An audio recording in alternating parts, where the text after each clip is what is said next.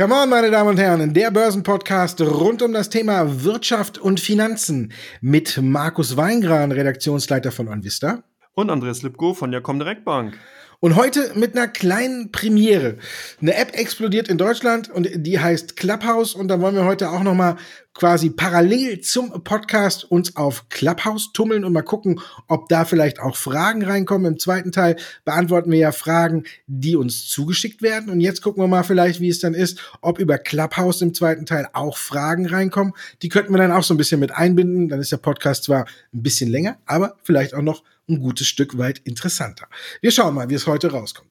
Als erstes gucken wir natürlich an die Wall Street. Joe Biden Amtsübergabe hat stattgefunden. Es wurde direkt ein neues Wort kreiert. Wenn man jetzt auf dieser Welle von Joe Biden surft, das ist die Blue äh, die blaue Welle, Blue Wave wollte ich sagen. Und äh, danach hat die Wall Street gejubelt, ist auf neue Rekordstände gegangen. Jetzt gegen Wochenende ist das Ganze wieder verflacht. Ist der Biden-Effekt für dich schon vorbei?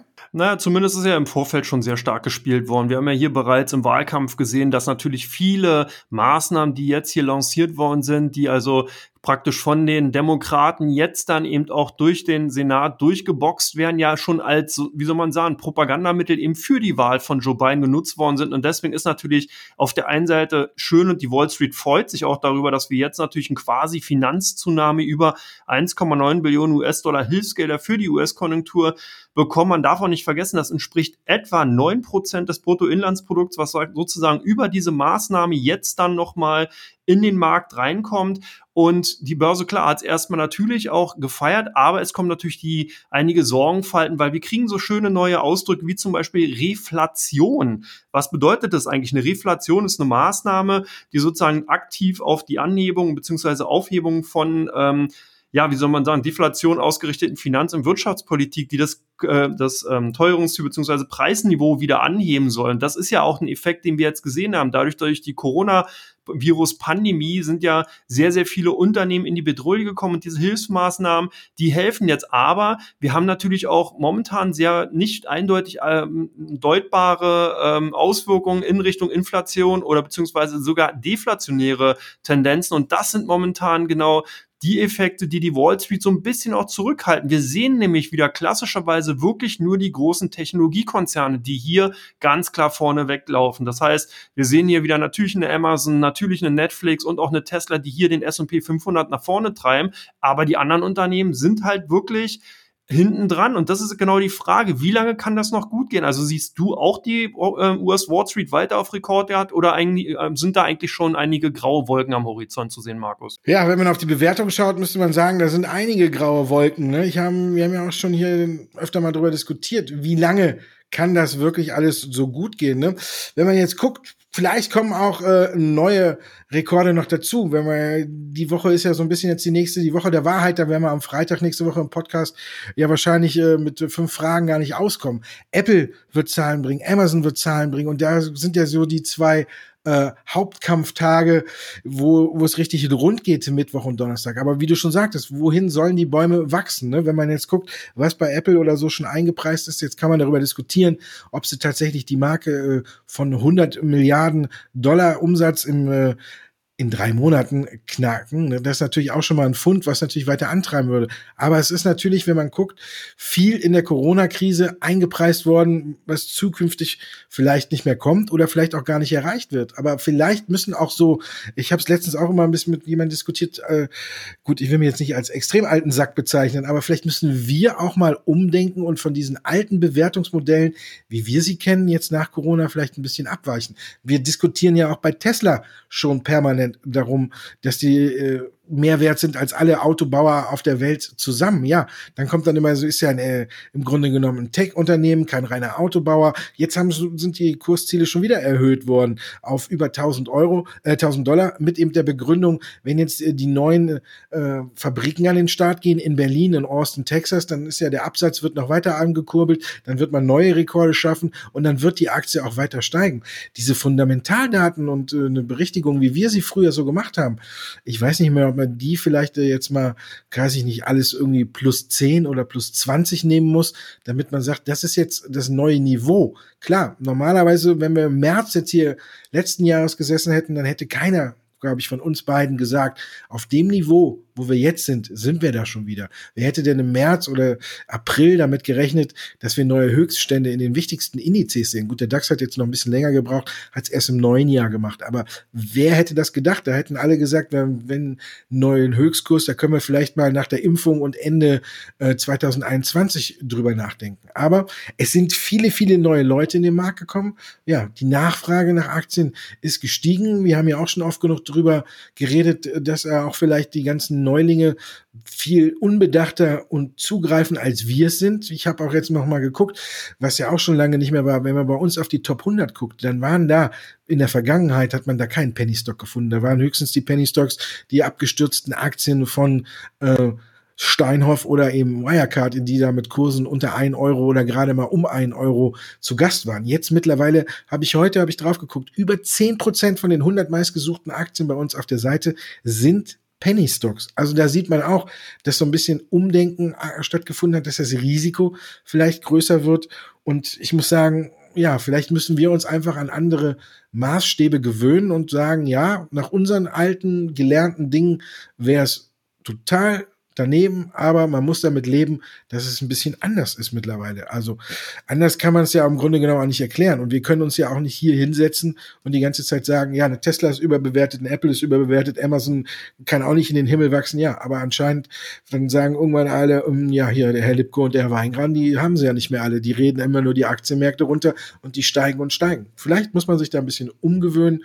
Ich denke, dass wir wieder neue Höchststände sehen, aber nicht in, in dem Tempo, wenn man jetzt vom Corona-Tief ausgeht, weil das war ja schon wirklich äh, unheimlich. Aber wenn wir jetzt sehen, wir kommen jetzt zum Start in die Berichtssaison, es ist ja auch wieder ein Grunde genommen geschickt gemacht. Eine, eine Bank of America mit ihren Zahlen wenn die unter normalen Umständen so Zahlen präsentiert hätten, wären die abgestraft worden. Hier gehen sie nach ihren Zahlen plus minus null quasi aus dem Handel raus, weil man eben sagt, ja, klar, unter Vorjahresniveau, aber über den Corona-Erwartungen. Und das ist ja so ein bisschen auch dieses Neue, was wir haben. Wo ist jetzt äh, die Messlatte, die man ansetzt? Die Unternehmen verschlechtern sich im Vergleich zum Vorjahr, aber liegen noch über den Erwartungen. Deswegen ist natürlich auch die Frage, wie siehst du es? Ist, die, ist der Start in die Quartalsberichtssaison für dich gelungen oder gemischt? Also ich finde momentan ganz klar gemischt. Man sieht ja hier auch, du hast schon gesagt, die US-Banken haben hier wirklich im Endeffekt das wieder gespiegelt, was auch so in der Wirtschaft zu sehen ist. Das heißt, dass natürlich hier Risiken eigentlich schon vorhanden sind, aber eben derzeit eher eine untergeordnete Rolle spielen, weil sie eben nicht gesehen werden wollen bei vielen Investoren, die Banken sie aber sehen müssen. Das bedeutet, dass viele Banken, die sehr stark zum Beispiel im Retail-Kreditgeschäft einfach verankert sind, hier hohe Rückstellungen für eventuelle Notleinekredite eben rückstellen mussten, außer die City, die sie aufgelöst hat. Aber ich denke, das hat natürlich noch eine Sondersituation, weil sonst das Ergebnis hier wirklich megamäßig verhagelt worden ist. Und hier halt spielt man momentan halt mit vielen Aspekten und da muss man wirklich genau hinschauen. Ich habe es bereits gesagt, die Citigroup hat halt ihre Rücklagen aufgelöst, um eben das schlechte Handelsergebnis ein bisschen übertünchen zu können, weil nämlich zum Beispiel eine JP Morgan und Goldman Sachs hier wirklich geglänzt haben. Jetzt bedeutet das aber, dass das auch nur eigentlich eine Prolongation bei der City ist. Das bedeutet, wenn nämlich hier die Situation im Kreditgeschäft nicht wirklich verbessert, dann muss hier natürlich im zweiten Quartal in, in entsprechende Nachbesserungen äh, laufen. Und ich glaube, dass hier das Management einfach darauf hofft, dass man dann eben auch bei dem Investmentbanking wieder Gewinne machen kann, sodass man das auffängt. Also es wird hier schon sehr, sehr viel, nennen wir es mal vorsichtig, Kosmetik betrieben, damit eben die Zahlen stimmen, weil man eben weiß, wenn man in diesem Umfeld jetzt hier einfach schwachbrustig auftritt, dann wird man eben doch sehr, sehr straf, äh, hart abgestraft. Das heißt, die Investoren sind dann hier gnadenlos. Und umso wichtiger ist es natürlich hier auch schön Wetter für die Zukunft zu prognostizieren. Und das ist natürlich ein Punkt, ähm, der auch den Unternehmen insgesamt gerade in der jetzigen Berichtssaison in die Karten spielt. Das heißt, wir haben im Vorfeld ja schon bei vielen Analysten und Investoren einfach eine eher zurückhaltende Rolle gesehen. Das ist ja auch nichts Neues. Das hatten wir bereits auch in den letzten Quartalen, aber es zeigt sich auch in 2021, dass man hier zwar ein bisschen optimistischer ist für das Jahr, Gesamtjahr 2021, aber trotzdem noch vorsichtig. Ich glaube, richtig wichtig, und das hast du ja auch schon bereits angekündigt oder angedeutet, wird die nächste Woche werden. Da kommen nämlich wirklich die Dickschiffe, die sowohl von der Unternehmen Unternehmensgröße als auch natürlich als klassische Coronavirus-Pandemie-Gewinner, wie zum Beispiel eine Apple, hier eben ganz, ganz klar davon gewonnen haben oder eine Microsoft, die werden nämlich nächste Woche dann die Bücher öffnen und was ganz wichtig ist, Prognosen für das Gesamtjahr geben. Und darauf lauern äh, natürlich die Investoren, weil man dann eben auch antizipieren und projizieren kann, wo die Fahrt einfach hingeht. Und deswegen denke ich, die gemischt, äh, die Quartalsberichtssaison ist zumindest erstmal gemischt gestartet.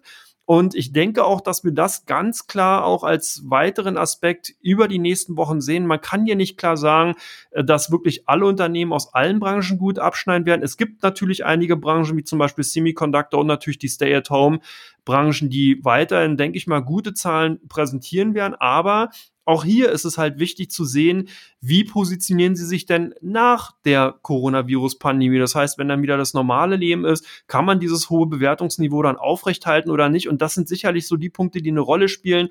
Ganz äh, natürlich spielen für weiter äh, steigende Kurse ist das Niedrigzinsumfeld. Das muss man halt sagen. Und da wird man natürlich auch viele Enttäuschung dann auch nochmal verknusen können, dass man sagt, naja gut, man hat ja kaum eine Anlagealternative, aber ich glaube, so wie auch jetzt die Ausführungen waren, es ist halt gemischt. Oder siehst du da wirklich eine klare Linie jetzt bei den kommenden Zahlen? Klare Linie wird es nicht geben, glaube ich auch nicht. Wir werden natürlich wie äh, gewohnt sehen, äh, die einen werden überraschen, die anderen werden äh, negativ überraschen. Was mich äh, trotzdem noch wundert ist, ähm, dass trotzdem immer noch so viel Druck im Keller ist, äh, im Kessel, nicht im Keller, wer hat Druck im Keller? Ähm, dass zum Beispiel Netflix, ich meine, die Zahlen waren jetzt nicht schlecht, aber wenn man auf den Gewinn guckt, hat man auch unter Vorjahresniveau gelegen, zwar nur leicht, aber normalerweise Wachstum und da wird dann natürlich immer verstärkt auf die Abonnentenzahlen geguckt. Da hat man jetzt die 200 Millionen geknackt und die Aktie legt an dem Tag 14 Prozent zu. Und das ja natürlich jetzt auch auf dem Niveau, die kommen ja nicht von irgendwo und ist eine Turnaround-Geschichte, sondern die sind ja auch vorher schon sehr gut gelaufen und es ist ja auch jetzt kein kleines Unternehmen. Und da gehen dann auch nochmal fast 14 Prozent obendrauf. Das, da sieht man dann so ein bisschen äh, der Druck oder die Bereitschaft, Gutes zu honorieren, ist immer noch da. Aber natürlich, wie du schon sagst, irgendwann wird natürlich auch eine Netflix an seine Grenzen stoßen. Die würden irgendwann auch, irgendwann hat vielleicht mal salopp gesagt, jeder Netflix zu Hause. Äh, und wie sollen die dann eben noch wachsen? Da müssen sie sich halt was Neues einfallen lassen. Ich meine, hier ist auch so ein bisschen jetzt die, die Kreativität gefragt. Ähm, wenn man sich vielleicht neu erfindet oder irgendwas. Stichwort Heidelberger Druckmaschinen, da kommen wir gleich in Teil 2 zu, die ja jetzt hier auch über eine überraschende Schiene für neue Fantasie im Kurs gesorgt haben. Also ist natürlich auch eine Frage, wie die Unternehmen damit umgehen. Wie du schon gesagt hast, die Corona-Gewinner werden mit Sicherheit noch äh, ein gutes Jahr präsentieren, ein sehr gutes 2020. Äh, Wenn wir auch auf eine Teamviewer, eine Shop-Apotheke oder wie sie alle hießen, HelloFresh zum Beispiel steigt heute auch nochmal auf ein neues Allzeithoch.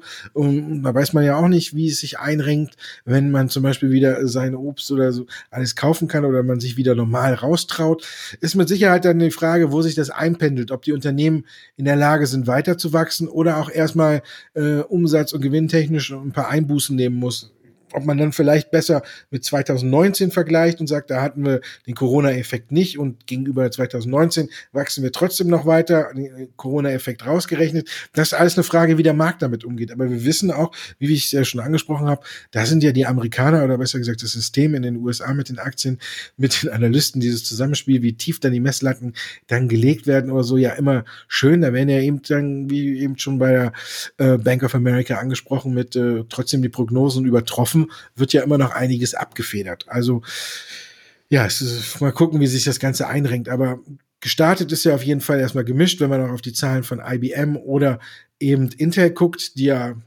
ja, jetzt auch ein bisschen dafür abgestraft wurden. Oder eben auch Alcoa zum Beispiel, die haben auch 13 Prozent verloren, obwohl die Zahlen eigentlich ganz gut waren, aber der Ausblick halt eben mau. Und da ist die Frage, ob man da nicht ein bisschen ehrlich war. Sie haben gesagt, die Kosten steigen. In einigen Geschäftsfeldern werden wir nicht mehr äh, an das Niveau von 2020 rankommen. Und das war dann jetzt auch äh, eine Abstrafung von 13 Prozent.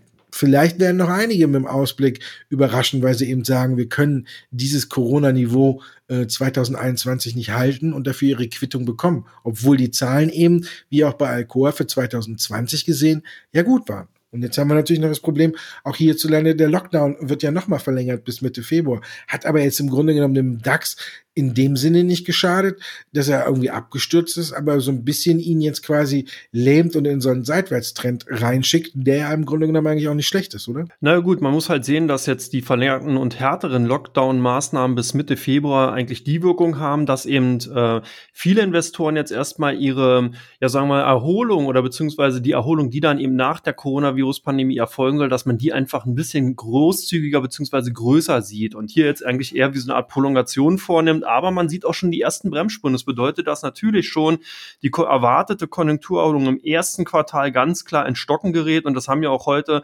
einige Erzeugerpreis äh, bzw. Erzeugerindizes gezeigt, dass hier also gerade Deutschland unter den Erwartungen lag und währenddessen aber in Europa insgesamt da eben Überraschungen zu sehen waren bei den PMIs zum Beispiel. Das bedeutet, dass natürlich insgesamt für Europa und speziell natürlich für Deutschland hier das Powerhouse Deutschland, was ja in der Vergangenheit in Europa eben eine wirklich wichtige Rolle bei der Konjunkturentwicklung gespielt hat, dass man hier so ein bisschen doch erst einen stotternden Motor sieht. Aber wie gesagt, die Prognosen, und das ist ja das, wo eben auch die Investoren gerade drauf schauen, die sind eben doch weiterhin positiv. Man hat jetzt hier eine kleine Prolongation, wie gesagt, vorgenommen, sodass man eben davon ausgeht, dass vielleicht ab April, Mai, Juni, also erst im zweiten Quartal dann hier eine spürbare äh, äh, Erholung stattfinden wird. Und das geht ja auch einher mit den einen, äh, mit einigen Zahlen, die wir zum im Pre-Announcement ja zum Beispiel von Volkswagen heute bekommen haben, die ja ebenfalls sagen, dass das Geschäft schon wieder ins Rollen kommt. Das heißt, man muss hier ganz klar differenzieren. Der Export ist natürlich weiter tragende Kraft für die deutsche Wirtschaft und wird natürlich dafür sorgen, dass auch die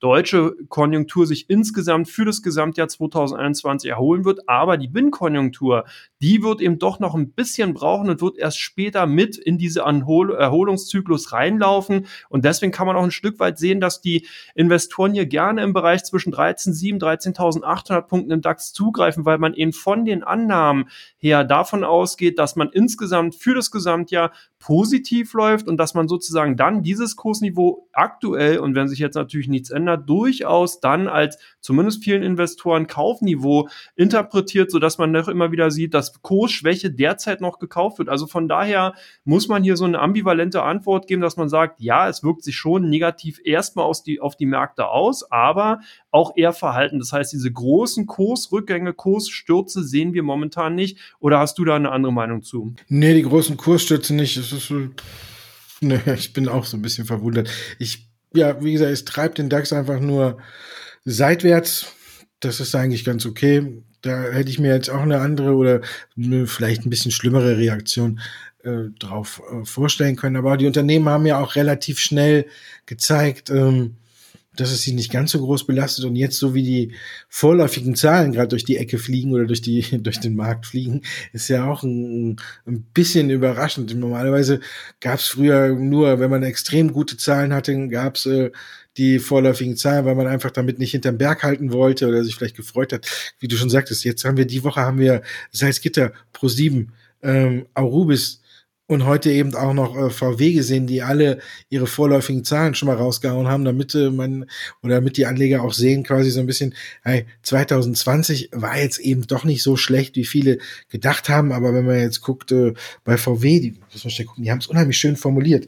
Ich habe es vorhin noch äh, irgendwie noch mal gelesen, da stand dann so schön, ähm, vor Diesel-Sondereinflüssen ist das Betriebsergebnis auf 10 Milliarden Euro gefallen. 2019 hatten wir vor Diesel-Sondereffekten ein Betriebsergebnis von 19 Milliarden, also fast halbiert. Ähm, aber trotzdem hat es die Aktie heute in, in, ins Plus getrieben. Also da sieht man auch, und jetzt mal, ja, 10 Milliarden Betriebsergebnis ist auch im Grunde genommen nicht schlecht. Ne? Wir müssen mal überlegen, wer sich alles danach die Finger lecken würde, wenn er aus 2020 mit 10 äh, Milliarden rausgeht. Also ja, es wird alles, glaube ich, jetzt ein bisschen lockerer gesehen. Ich glaube, der Impfstoff der jetzt im Markt ist und der so langsam verteilt wird, sorgt auch wieder für ein bisschen Ruhe, dass man auch quasi so ein bisschen, äh, ja, sag ich mal, ein Ende vor Augen hat. So im April oder so, da war ja gar nicht abzusehen, äh, wann das endet, wie das endet, ob es den Lockdown überhaupt aufzuheben geht. Ich glaube, jetzt geht man auch ein bisschen lockerer daran, weil man wirklich sieht, okay, es wird ein Ende geben, wenn wir mehr, mehr Impfdosen haben, vielleicht Mitte des Jahres oder gegen Ende des Jahres, dann könnte es, wenn man mal optimistisch ist. Ob es so kommt, kann ja tatsächlich keiner sagen. Man weiß ja nicht, wie lange wirklich der Impfstoff hält und ob wir dann nicht wieder nächstes Jahr sofort alle wieder geimpft werden müssen. Das steht ja auch alles noch ein bisschen in den Sternen. Aber auf jeden Fall wird, glaube ich, der Markt jetzt so ein bisschen davon gestützt, dass man quasi diese Moorrübe, die der Esel immer vor der Nase hat, die sieht man. Und darauf äh, gehen die Anleger zu.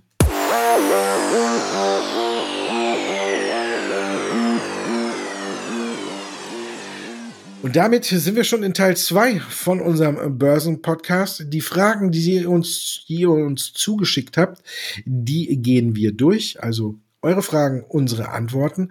Und da kam natürlich direkt rein, das ist in der Aufzählung eben habe ich BASF vergessen. Die haben ja auch schon ihre Eckdaten rausgehauen. Und da geht die Erholung weiter und die waren auch gar nicht mehr so schlecht, ne? Nö, kann man so sagen. Also zumindest zeigt sich hier, und ich denke, das war auch das Überraschungspotenzial, was sich eben da drin verborgen hat, dass man zwar äh, hier ähm, ja, wie gesagt, ein bisschen schwächer natürlich reinkommst, aber dass der Umsatz eben äh, doch noch gestiegen ist von Oktober bis Dezember im Jahresvergleich um acht Prozent auf 15,9 Milliarden Euro. Und das ist natürlich auch so ein äh, liegt daran, dass eben auch dem, der Automotive-Sektor wieder angefangen hat, zu, besser zu laufen, gerade im Schlussquartal 2020. Und das spiegelt sich eben auch bei einer BSF wieder, die eben sehr, sehr stark abhängig vom Automotive-Sektor ist. Von daher sieht man also hier auch natürlich die enge Verknüpfung und eben auch die äh, sehr starke, na nicht Zusammenarbeit oder Abhängigkeiten unter den zyklischen Branchen äh, zueinander. Und von daher war hier doch auch ein das ist so ein bisschen der Startschuss dafür, dass man eben viele Investoren eben nicht nur auf die Automotive-Aktien geschaut haben, eben gerade mit äh, im Punkto E-Mobility und äh,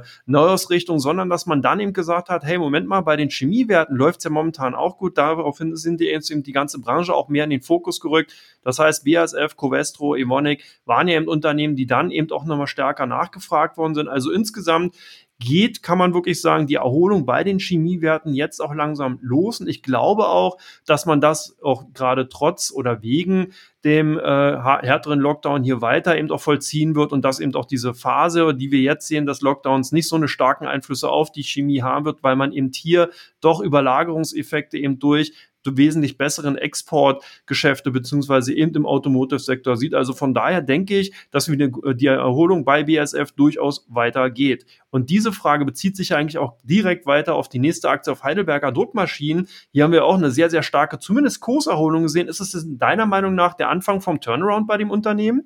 Das ist vielleicht nur so ein bisschen schwierig einzuschätzen, aber man muss sagen, ähm, Heidelberger Druckmaschinen hat, glaube ich, viele überrascht mit einem Geschäftsfeld, das viele überhaupt wahrscheinlich gar nicht bei Heidelberg äh, vermutet haben oder sonst was. Und zwar geht's da um Wallboxen. Und ich muss sagen, mich hat's auch ein bisschen überrascht.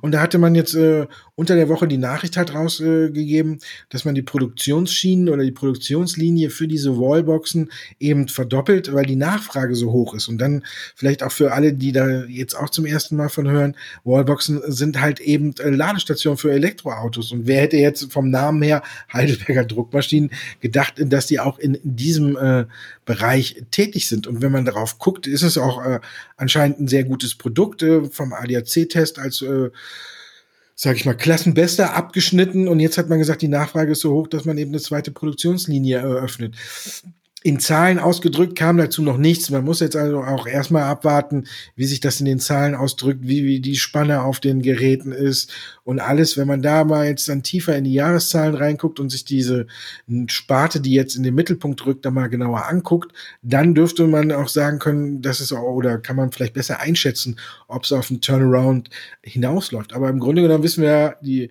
Börse lebt von der Fantasie und da hat sich jetzt Heidelberger Druckmaschinen ja wirklich ein neues Geschäftsfeld aufgemacht, wo es reingerechnet wird, wo die Fantasie hoch ist. Wir wissen ja, Elektromobilität äh, ist ja das Thema schlechthin an der Börse und wenn man da jetzt äh, dann um die Ecke kommt, noch einen Kurs hatte, der unter einem Euro ist, weil es halt im Kerngeschäft, sage ich mal, immer noch nicht so extrem rund läuft, dann ist vielleicht die Frage tatsächlich, ob äh, Heidelberger Druckmaschinen, vielleicht irgendwann kann man jetzt weiterspinnen, äh, sein Druckmaschinengeschäft verkauft und komplett auf die Wallboxen umsteigt, weil da gab es ja zuletzt auch ja, atemraubende Kursziele von äh, unter einem Euro. 50 Cent hat, glaube ich, die Bank of America ausgerufen. Jetzt muss man gucken, auch wie die Analysten darauf reagieren, ob die sagen, dass so viel Fantasie, dass wir jetzt auch anfangen, die Kursziele hochzusetzen. Ein, ein bekannteres Haus hat schon reagiert und hat den Kurs auf, äh, ich glaube, 1,20 oder 1,30 hochgesetzt. Da sind wir jetzt schon auch wieder in dem Bereich. Also von Turnaround zu sprechen, ist sicherlich ein bisschen zu früh, aber von äh, reichlich viel Fantasie in der Aktie, jetzt neuer Fantasie, und wir wissen ja, was das zurzeit äh, bewirken kann. Da muss man sagen, davon ist jetzt reichlich da und die könnte auch noch ein bisschen weitergehen. Und wenn man dann kennt, wir wissen ja auch beide selber aus unserer Erfahrung, wenn eine Aktie optisch billig ist, also sogar noch unter einem Euro, dann schlagen auch viele einfach mal zu, ohne großartig zu überlegen, weil die Aktie ja eben auch optisch billig ist. Also von daher ist viel Fantasie drin. Turnaround würde ich jetzt noch nicht in den Mund nehmen. Bei Aurubis läuft es auch wieder besser. Die Prognose ist erhöht. Ja, sieht es da auch für dich weiterhin gut aus? Na, zumindest die Zahlen konnten sich sehen lassen, ja. Man hatte ja allein natürlich die Prognoseerhöhung war auch schon mal so ein bisschen Wasser auf die Mühlen von vielen leidgeprüften Investoren und Aktionären von Arubis und von daher hat man hier natürlich jetzt dann entsprechend auch Kursreaktionen gesehen. Man hat ja das EBIT doch relativ kräftig angehoben. Jetzt die neue Spanne 270 bis 338 Millionen. Vorher war man bei 280 Millionen Euro gewesen und zumindest ist das erstmal in Aussicht gestellt worden, dass man also hier die bisherige obere Prognose als unteren Rand sieht der neuen Spanne. Und das hat natürlich damit zu tun gehabt, weil eben gerade auch der Automotive-Sektor anfängt zu laufen und die Automobilzulieferer dann natürlich auch, natürlich auch durch die E-Mobility-Neuausrichtung wesentlich stärker nach den Rohstoffen im Kupfer und dergleichen eben natürlich greifen. Das hat sich auch im Kupferpreis auch schon bemerkbar gemacht. Und das sind natürlich zwei Faktoren, die auch Rubis direkt in die Karten spielen. Das heißt, wenn dann eben die Rohstoffpreise an sich steigen und natürlich dann einhergehen mit einer höheren Nachfrage nach dem Produkt insgesamt oder nach dem Produkt oder Ausgangsstoffen insgesamt, dann profitiert natürlich ein Aurobis. Ich würde hier vielleicht ein bisschen verhalten optimistisch sein. Das heißt, ich denke schon, ja, Aurobis könnte ein klassischer Profiteur sein. Ich sehe aber zugleich auch schon jetzt sehr viel natürlich von den Perspektiven eingepreisten. Aurobis ist eben auch ein klassisch zyklisches Unternehmen. Das heißt, hier wird man keine überbordenden Überraschungen erleben, sondern hier muss erstmal sozusagen das Grund, das Fundament, der Grund, äh, die Grundbasis laufen. Das heißt, Automotive muss weiter lau gut laufen, jetzt im ersten Quartal und dann wird man auch bei Rubis in entsprechende Überraschung dann erleben können. Von daher denke ich, durchaus eine interessante Aktie für 2021, aber hier werden sicherlich jetzt nicht in den kommenden Wochen die Bäume in den Himmel wachsen, sondern eher, denke ich mal, ganz allmähliche Kurssteigerungen zu sehen sein. Ganz anders lief es ja da bei S&T. Die Zahlen haben ja richtig Lust auf mehr gemacht oder nicht. Das werden wir gleich erörtern. Aber zumindest haben die Aktienkurse doch sehr, sehr stark darauf reagiert. Siehst du das als auch Startschuss einer weiteren Kurs, hohen Kursbewegung bei S&T? Könnte durchaus sein. Also die Zahlen waren ja gut und sie hatten ja auch schon im November erst die Jahresziele angehoben, werden die jetzt wahrscheinlich nochmal so äh, ja, ich glaube, wir werden noch leicht drüber kommen und äh, auf jeden Fall wird man alles erfüllen. Das ist schon mal wirklich sehr gut angekommen. Auch der Ausblick auf 2021 ist ganz gut. Also ja, wir reden aber jetzt auch hier vom Niveau, wo man sagen muss, da ist auch wahrscheinlich noch eine gute Luft nach oben, genauso wie im Kurs. Wenn wir sehen, jetzt er erwartet äh, Erlöse von rund 1,2 Milliarden Euro und äh, das Ergebnis für Zinsen und Steuern und, und Abschreibungen. Ich bin auch gespannt, ob in Corona noch irgendwie was dazukommt. Vielleicht kriegen wir nächstes Jahr äh, ein Ergebnis für Zinsen, Steuern, Abschreibung und Corona. Das wäre was ganz Neues. Also da ist ja auch mal viel drin. Ist jetzt bei 122 Millionen. Ja, ich glaube, die sind auf einem guten Weg. Sie haben jetzt wieder gezeigt, dass sie sich gut äh, positioniert haben. Oh, österreichischer IT-Spezialist sind gut im Geschäft. Ich denke, es könnte noch weitergehen. Aber heute ist vielleicht auch so eine Chance. Heute kommt der Markt ja zurück und da ist nach so einem proportionalen Anstieg, überproportionalen Anstieg, ja heute auch so ein bisschen mehr Gewinnmitnahme angesagt. Also ist eine Aktie, die man, glaube ich, mit gutem Gewissen auf der Watchlist mitführen kann. Wenn man sich einen guten Zeitpunkt für einen Einstieg findet, kann man durchaus mal dann darüber nachdenken. Dann kommen wir jetzt zur weltweiten Nummer vier, die es ab sofort gibt, Stellantis. Der Zusammenschluss von Fiat und der Peugeot-Gruppe, der PSA-Gruppe. Wie sieht die Aktie ist ganz gut gestartet. Seit Montag wird sie gehandelt. Wie siehst du die weiteren Aussichten für den neuen Autobauer? Also als ich zuerst den Namen gehört habe, da musste ich an einem Freizeitpark in der Nähe von Leipzig denken. Ähm, ich denke, ganz ähnlicher Vergleich ist es eigentlich nicht. Man darf halt eins nicht vergessen, bei Stellantis, klar, sind die ganzen äh, Marken von eben äh, äh Peugeot und Fiat Chrysler zusammengekommen. Man hat jetzt insgesamt 14 Marken eben zusammengefasst, aber man darf eins nicht vergessen, Kunden kaufen Marken und keine Unternehmen. Das bedeutet, klar haben die Börsen gefeiert, haben gesagt, ja, jetzt äh, kann man hier wesentlich stärker und konzertierter vorgehen und kann die, Mar die Marken schärfen. Aber wenn man mal genauer in dieses Markenportfolio reinguckt, dann sieht man sehr schnell, dass eigentlich wirklich nur eine Marke gut läuft. Und das ist Jeep. Jeep ist eben international und auch hier ganz wichtig in Asien, in China eben angesehen und macht eben wirklich den Großteil des Markenwerts von diesem Portfolio aus. Dann haben einige Analysten haben sogar gesagt, dass allein die Marke Jeep so viel wert ist wie die anderen 13 Marken zusammen. Und deswegen ist es halt auch verwunderlich gewesen, dass man diesen Schritt gemacht hat, weil eins ist wichtig. Und das sieht man oftmals bei Branchen, die schon einen gewissen Reifegrad haben, dass sich nämlich die sogenannte unprofilierte Mitte hier in starker Gefahr begibt. Das bedeutet, man sieht es ja zum Beispiel bei den Smartphones, hier gibt es halt nur noch zwei große bekannte äh, Hersteller, Samsung und Apple, und die anderen laufen sozusagen irgendwie so mit. Und wenn die halt auch nicht mehr da sind, merkt es eigentlich keiner so richtig, sondern man fokussiert sich wirklich nur auf die bekannten Marken. Und ähnlich ist natürlich auch bei den Autos. Und hier kann man als Beispiel zum Beispiel Volkswagen nehmen, die es wirklich geschafft haben, mit ihren Marken Porsche, Audi, VW und Skoda plus hier jeweils Positionierung in den einzelnen Sparten vornehmen zu können. Und genau das fehlt bei Stellantis. Das heißt, Stellantis ist hier so ein bisschen wie so eine Gemischtwarenladen. Man hat hier alle möglichen Marken irgendwie drin, aber ist weder so richtig bei zum Beispiel E-Mobility richtig gut positioniert, das muss man ganz klar sagen. Und es fehlt einfach der Markenauftritt von den Marken in Asien. Und hier hat man nämlich auch wirklich nur eine gute Marke, und zwar Jeep, die da eben in China entsprechend positioniert sind. Alle anderen haben den Fokus eben auf Europa und den USA. Und das sind eben zwei zwei Länder beziehungsweise Absatzmärkte, die nicht mehr die Hauptrolle spielen. Und deswegen würde ich hier persönlich ein bisschen gefährlich, äh, ein bisschen vorsichtiger sein. Ich sehe Stellantis nicht wirklich so gut positioniert. Man darf auch eins nicht vergessen, die Aktien sind natürlich sehr, sehr stark abgehoben, weil, oder abgeschossen, weil natürlich viele Investoren kaufen mussten. Stellantis gehörte nämlich sofort mit einem Schlag in den CAC 40, also in den französischen Leitindex und wurde auch noch in einen europäischen Automotive-Index mit aufgenommen, sodass hier sozusagen Indexkäufe stattgefunden haben, die dann natürlich aufgrund der IPO-Zuteilung beziehungsweise der Zuteilung bei den Investoren für diese Anschlusskäufe gezählt haben. Also von daher, ich würde es hier weiter erstmal beobachten, wie eben wirklich die Neuausrichtung der einzelnen Marken gelingt. Ansonsten sehe ich hier wirklich eher die Gefahr, dass nicht unbedingt viel auch viel hilft, sondern dass man hier unter Umständen wirklich an den Märkten vorbeigeht und wirklich den Anschluss an Tesla, Volkswagen und Co. verliert und dahingehend eigentlich nicht wirklich jemandem geholfen ist. Hm. Ich fahre ein Auto von Stellantis jetzt.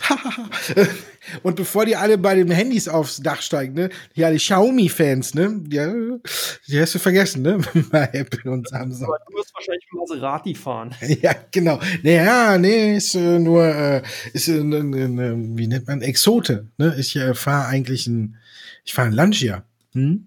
Das ist, äh, ich weiß gar nicht, ob die noch da drin sind. Mittlerweile gibt es den Wagen gar nicht mehr unter Lancia, den ich habe. Der ist jetzt wieder unter Chrysler zu finden.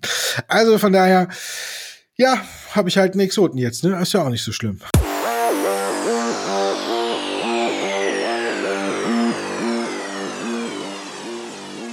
Kommen wir zu Teil 3, meine Damen und Herren. Da gucken wir auf die Aktien, die im Fokus stehen bei OnVista auf unserer Internetseite und Aktien, die ja ein großes Handelsaufkommen bei der Comdirect verzeichnen. Und da fangen wir an.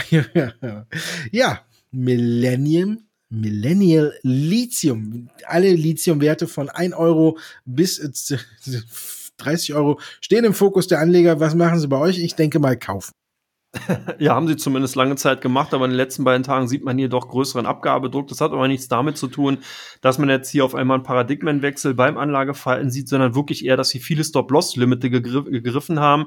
Wir sind also, haben ja die Aktien gesehen, die sind, glaube ich, bis auf 3,80 in der Spitze hochgeschossen und danach jetzt wieder irgendwie unter 3 Euro gelandet. Und das sind natürlich schon Berg- und Talfahrten, die äh, dann eben doch den ein oder anderen Investor eben da rausdrücken aus dem Markt und demzufolge also auch bei dem Millennial Lithium, ich finde es witzig, ich sage auch mal Millennium Lithium, aber nein, die heißt Millennial Lithium.